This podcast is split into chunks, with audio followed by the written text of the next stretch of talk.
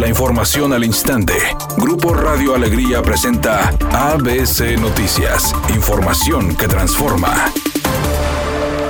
Con un trazo contemplado de Santa Catarina a Mederos en Monterrey, un costo de 19 mil millones de pesos y el inicio de las obras en junio del 2022, se proyectan las líneas 4 y 5 del sistema Metro Rey, según lo informó el secretario de Movilidad y Planeación del Gobierno del Estado, Hernán Villarreal, quien detalló que las obras serán terminadas en la presente administración estatal. Al reiterar que quedó abierta la licitación para su construcción, el funcionario indicó que se busca generar un piso parejo y conseguir la oferta más económica por parte de las empresas interesadas en participar en este concurso.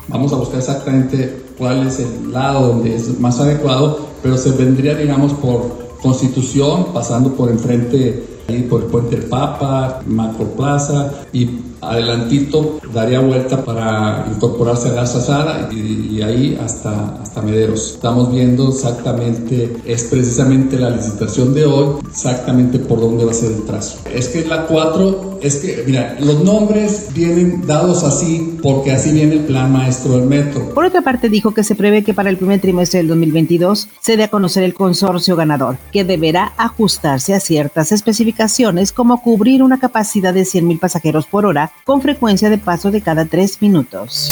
Al presentar su informe anual de labores, el presidente de la Suprema Corte, Arturo Saldívar, afirmó que el combate a la corrupción en el Poder Judicial está en marcha y lleva buen avance. Reconoció que algunos jueces y magistrados han incurrido en actos de corrupción, influyentismo y nepotismo. Sin embargo, precisó. Ya no hay corrupción avalada o auspiciada desde arriba. Los casos de corrupción que insisten son aislados y no obedecen más a la existencia de mafias de corrupción que operaban desde dentro.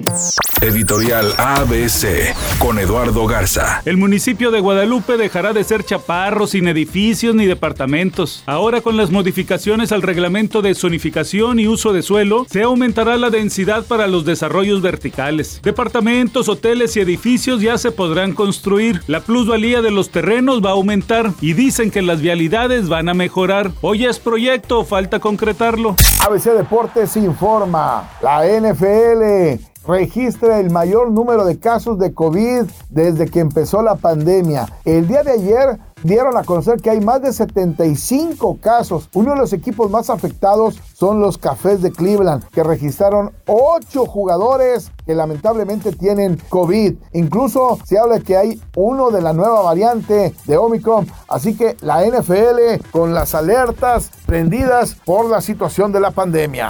Todo un éxito está resultando uno de los eventos más esperados del año. El evento con el que la sabrosita vuelve a ofrecer un espectáculo masivo a todos sus radioescuchas. Es en la Arena Monterrey, en donde miles de personas están reunidas disfrutando de la actuación de algunos de los gruperos más destacados y exitosos del momento.